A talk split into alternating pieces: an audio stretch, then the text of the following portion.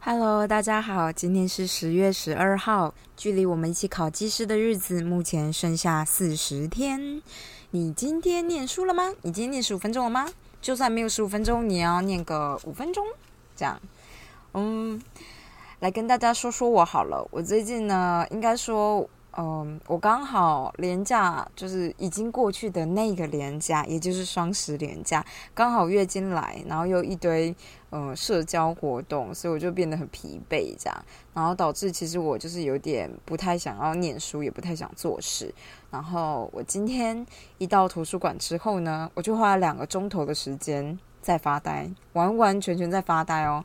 我觉得有的时候，当然是因为月经来身体不舒服，所以你就不是真的那么想做正事。然后我又并不是在工作，所以 就是我并没有那个上面的压迫，哎，就是时间上的压迫。当然，即使有时间上压迫，但要念跟不念，当然是取就是你自己取决于自己嘛。所以我就是一个真的很不自律的人。但是我今天就是花了两个钟头在发呆之后呢，就想通了一件事情，我就突然间觉得呢，我们就不要把。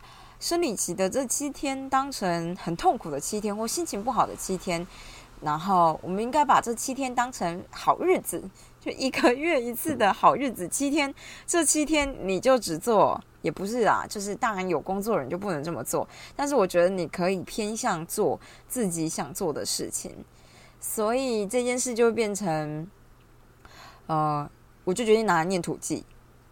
不是土技，就是水技。就我决定拿来念技师，因为我同时有研究要做，然后同时有要帮老师的研究报告要做，还有同时有 paper 要 review，然后还有作业，然后还有上课的东西要弄。但是就还还有技师，对。可是我就觉得里面其实都要花时间下去做，没有错。或者是我一天理论上应该要良好的状态而言呢，我应该要每天都投。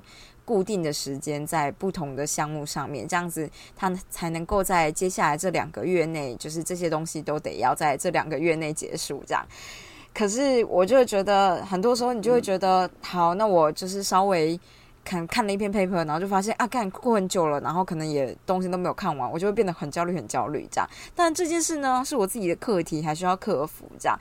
可是，在生理期来的时候，你就很容易觉得烦。就我觉得男生应该真的很难想象，就是我可能真的是因为荷尔蒙变化关系，我在生理期来的前一天呢，我就觉得我真的很难专心做事情，然后我也不想做事情，我就只想放松，我可能光看个影集都在放空这样。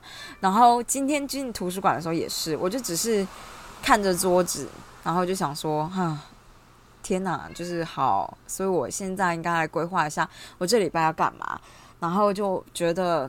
我真的有很不想做所有事情，然后我也觉得我不能一直坐着，因为这样我脚会不舒服，什么什么什么之类，就想了很多。想完了以后，就发现哎，两个钟头过了，我到底中间做了些什么？发现什么都没有做，所以我就做了一个决定，就决定要把生理期的这这七天拿来做自己想做的事情，因为这会相对让我比较专心，然后我也比较愿意做，所以。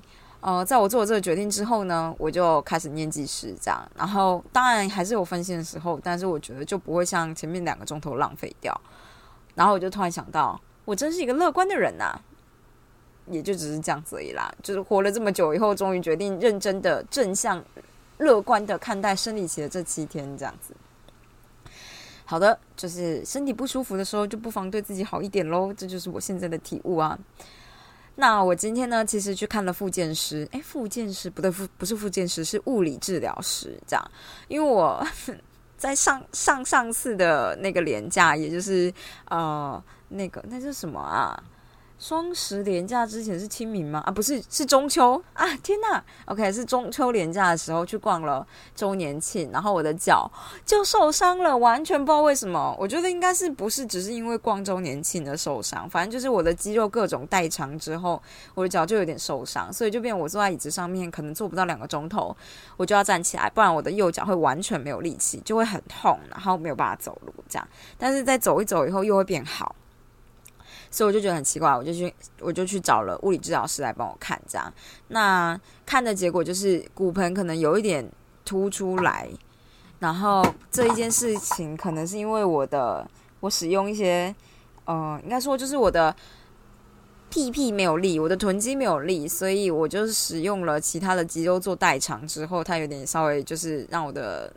就是这个骨盆的这个状态不太对，这样，然后他就说他的目的目前现在要做的事情就是要训练我们的臀肌，这样，然后臀肌也就是你不能久坐的一个原因，因为久坐就是屁股的肌肉其实会一直被拉长，然后拉长到最后它就会没有力气，就这样子，所以大家就是坐久了以后就要站起来喝个水、上个厕所，这件事很重要啊。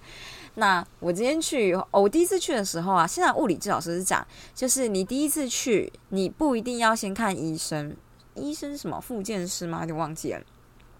以前的规定就是，嗯，你一定要先看医生，然后你才能进行物理治疗，所以你要先找到有医师执照的人，这样。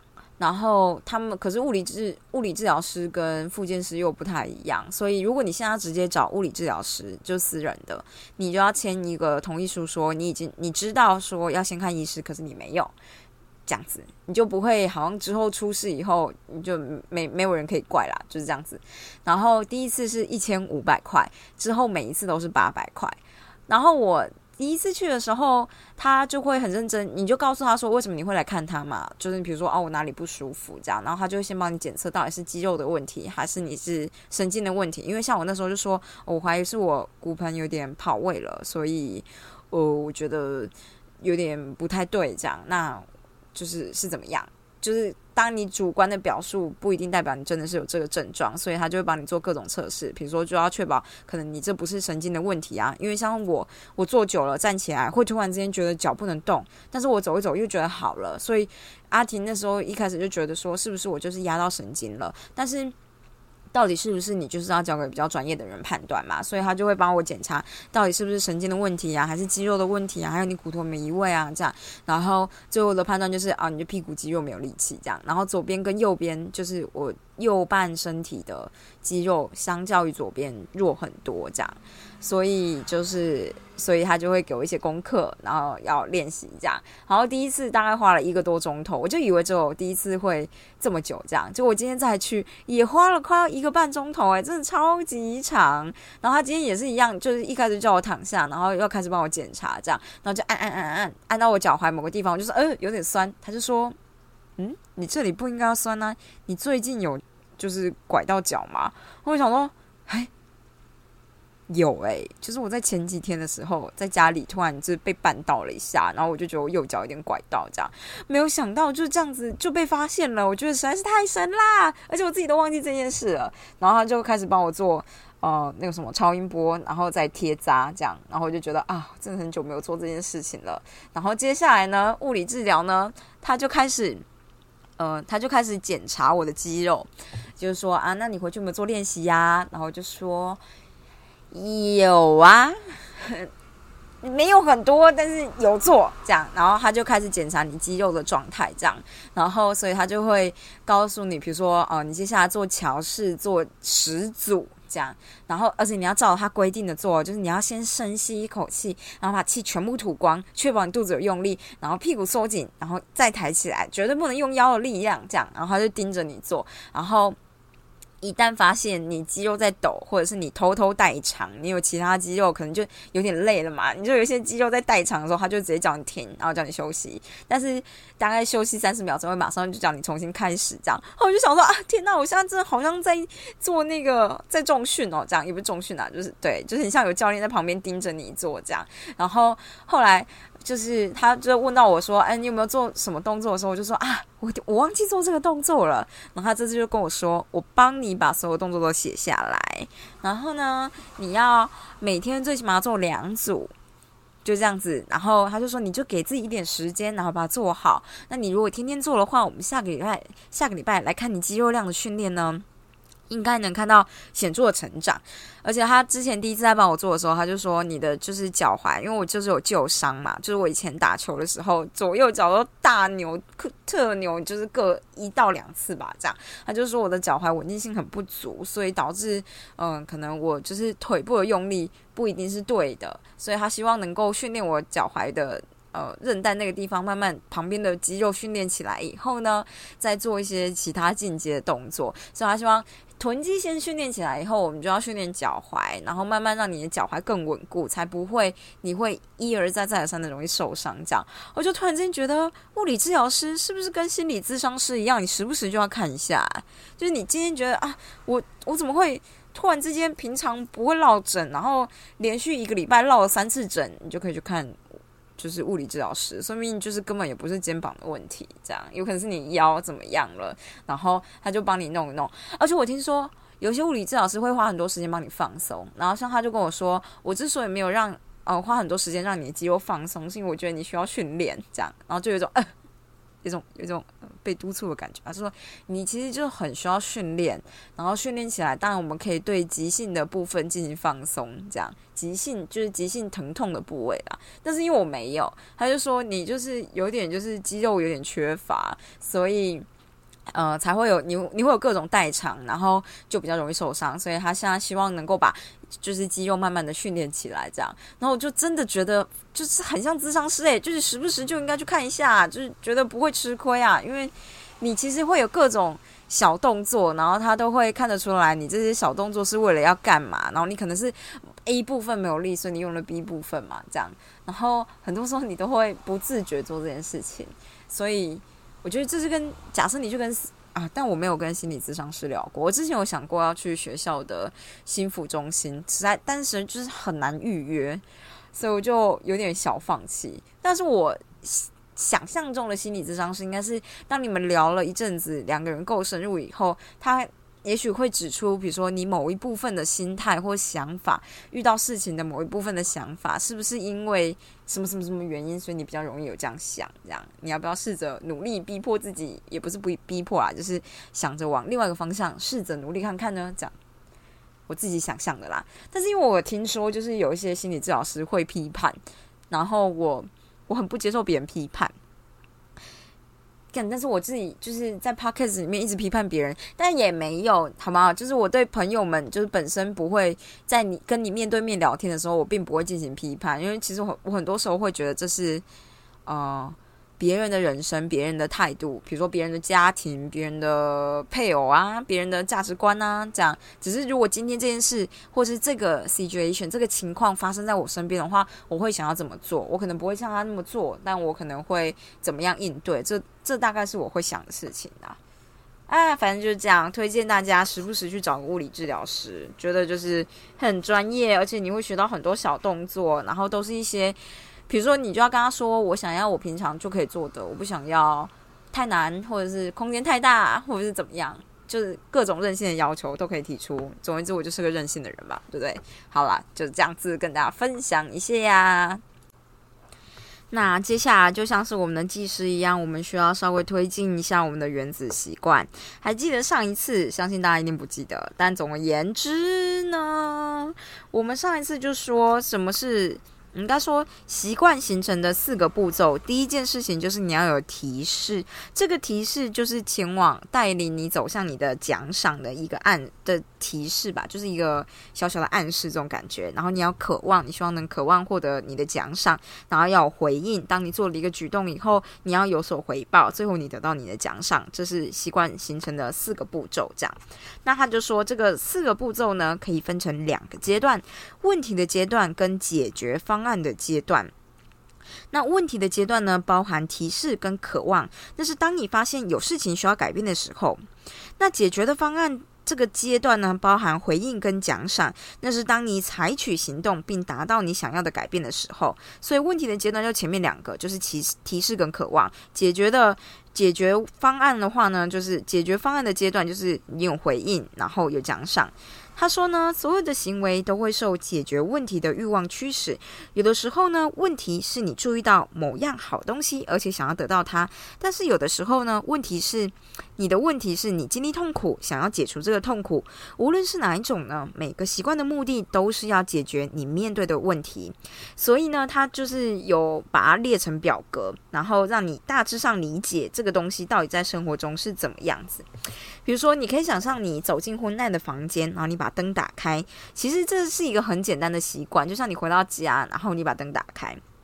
他说呢，这个简单的习惯你已经做太多次了，所以你都不会，你没有想到，其实你已经经历过这四个阶段。可是其实你在毫秒之间呢，就已经完整的经历这四个步骤，采取行动的强烈欲望呢，就不用，就是这个习惯并不需要经过思考就能驱动你。这样，通常我们在成年之后呢，我们就很少注意到掌管我们生活的各种习惯，比如说每天早上都会先绑某一脚的鞋带啊。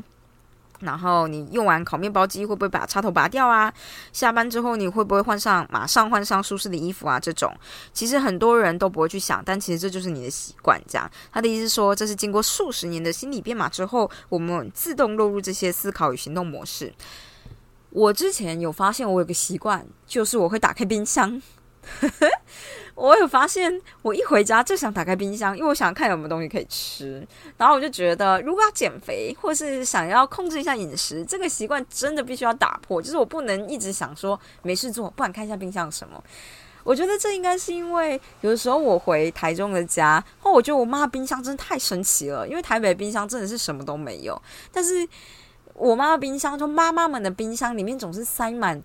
各种各样的东西，然后再加上我们又很少回家，所以你回去打开冰箱就可以发现啊，居然有什么有什么有什么有这有这道菜有那个水果这样，然后有不同的饼干，然后有一些奇奇怪怪的甜点这样，我就觉得很特别。而且我妈是一个非常特别的人，她会把所有东西她不知道能不能放的全部冰到冰箱，因为她冰箱就就是这么大，然后她就会想尽办法把冰进去这样，所以你就可以进去里面找那种。比如日本来的糖果啊、饼干啊、巧克力啊，全部都会在里面，这样就是一个寻宝的过程。然后我就觉得很有趣。然后可是这样子，我就会导致我，嗯，我回台中的时候，我一回到家里面，就可能就从外面吃完饭回来，我还是会打开冰箱看一下有什么什么东西可以吃，这样，然后就吃过多。当我意识到这件事的时候，大概都是我回到台北，然后我回家以后打开冰箱，发现什么都没有。但是大概过了三四次以后。我就不会再回家打开冰箱了，这很显然就是你的奖赏没了嘛，就是这样。好啦，他又举了几个例子啊，嗯，比如说有些事情就像是你的手机铃声响了，所以代表有讯息，有新的讯息，那这就是你的提示。所以呢，你的渴望会是什么呢？你就会想要知道讯息的内容是什么。那你的回应，或是你采采取的动作是什么？你就会拿起手机读讯息。所以你的奖赏呢，就是你满足了你想要知道讯息这个内容的渴望。你拿起手机这个动作呢，就是跟手机铃声连接在一起了。所以你听到手机，有些人就是听到手机响了，或是看到手机上面有一个嗯，就 line 上面那个红色标签有数字，他就会习惯性的打开，习惯性的去。按开来看讯息，这就是你的习惯，这样。所以你回复电子邮件也是一样。你你可能，呃，你回复电子邮件这件事情是你第一个提示。你的渴望呢，就是你觉得感受到压力，你觉得被工作压垮了，你觉得自己要有掌掌控的权利。然后你的回应就是你咬指甲，什么意思？我有咬指甲啊。所以呢，奖赏就是你满足了减低压力的渴望。咬指甲这个动作就跟回复电子邮件连接在一起了。这样子啊，我我我我不知道，我回复电子邮件的时候不会咬指甲，但是我会觉得很烦。对，好啦，大致上就是这样，所以大家就可以理解，就是习惯的，反正就这四个嘛：提示、渴望、回应跟奖赏。其实我觉得翻译不是很好诶，因为提示就好像是谁给你提示，因为提示这个东西是谁给予的吧，所以他应该就是好，那这也还可以。渴望，渴望。渴望可以，因为你想要知道什么回应，是他给你回应；奖赏是你得到奖赏，所以我就觉得他的主词就是换来换去。好啦，反正就这样。所以呢，他就跟你说，在接下来的章节里面呢，会一再看到提示、渴望、回应、奖赏这四个步骤如何影响我们每天所做的每一件事。但是呢，在这个之前呢，我们必须把这四个步骤转换成可以用来设计好习惯或是戒除坏习惯的实用架构。那他把这个架构称为行为改变四法则。什么东西？四法则？四超人吗？惊奇四超人。好，反正他就提供了一个简单的规则，让我们创造好的习惯，破除坏的习惯。你可以把每个法则看作影响人类行为的操作感。到底为什么那么喜欢操作感这个东西啊？操作感听起来就很不 OK。好，他说，当操作感处在正确的位置，建立好习惯就易如反掌；当操作感处在错误的位置，建立好习惯就难如登天。到底为什么是操作感？好，所以呢，很简单嘛。如果你要建立好习惯，你第一件事情就要让你的提示显而易见，让你的渴望就是让你要你要让你的习惯。有吸引力，因为你才会渴望去做。那你的回应就是你，你想要轻易的得到回应的话，就是你要让你这件行动轻而易举就能够去做，你就能轻易的拿到你的回应。然后奖赏这个地方，就是你要让这个奖赏容易令人满足。所以，如果你要想话。破除某一些坏习惯，你当然可以反转这些法则啊。比如说，你要让第一个提示，你就让你看不到提示嘛，让提示隐而不见。然后，渴望你要让这个习惯毫无吸引力，这个比较难吧。然后，你嗯，你回应的话，你要就是让你这个行动很困难。所以，最后就是奖赏，你就要让你的这个奖赏的结果让你可能没有那么吸引力，或让你觉得不开心，这样。这就很简单，我觉得这很好理解，所以很多书都跟你说，假设你想要做什么，你就要把它写在纸上，贴在墙壁上，然后一直看，一直看，这是第一个嘛，就是你一直提示自己这样，然后就这类的事情嘛，就是如果你想要戒掉某个坏习惯，你就把手机关机，然后讯息就不会跳出来，所以就让这个这个提示一直都不会出现，大概是这样子。他就说呢。他说：“宣称这四个法则对改变任何人、任何的人类行为而言呢，都是一个毫无遗漏的全面性架构。这一点有点不负责任。不过，作者认为呢，虽不重，亦不远矣。作者真的这样讲吗？”好，你很快就会看见行为改变的四法则，几乎适用于每一个领域，从体育到政治，从艺术到医学，从喜剧到管理。无论面对什么挑战，这些法则都能用，不需为不同的习惯创造不同的策略。嗯，好哦，好哦，我可以理解啦，讲那么好听。所以呢，他是说，当你想要改变某一个行为，你就开始问说：我要怎么让这个提示显而易见呢？我要怎么让我的习惯有吸引力呢？我要怎么让行动轻而易举呢？我要怎么让奖赏令人满足呢？我要是知道的话，我还需要看这本书吗？就是我不知道啊，我都知道你要说什么，可是我就觉得我很难，还是我们最终就只是不理解自己而已呢？哇！好哦，好哦，我们不要这么就是悲观的这样想象。我们今天就停在这边，大家记得习惯四法则了吧？对不对？嗯，就是你要有提示，然后你要看，然后马上就忘记了提示，然后渴望回应跟奖赏。我觉得这四个字就是这四个翻译的词真的不是很好记。就是他如果要让他简而明白，译者应该要再认真一点点。对，就是他翻的。没有不对，可是我觉得就不够好啦。嗯，大概就这样喽。我在这边说什么呢？我又不是译者，我也不是翻译的人。好了，反正就这个样子。今天礼拜一，大家已经很完美的撑过去了。明天礼拜二，大家一定也可以。那就这样喽，大家明天再见，拜拜。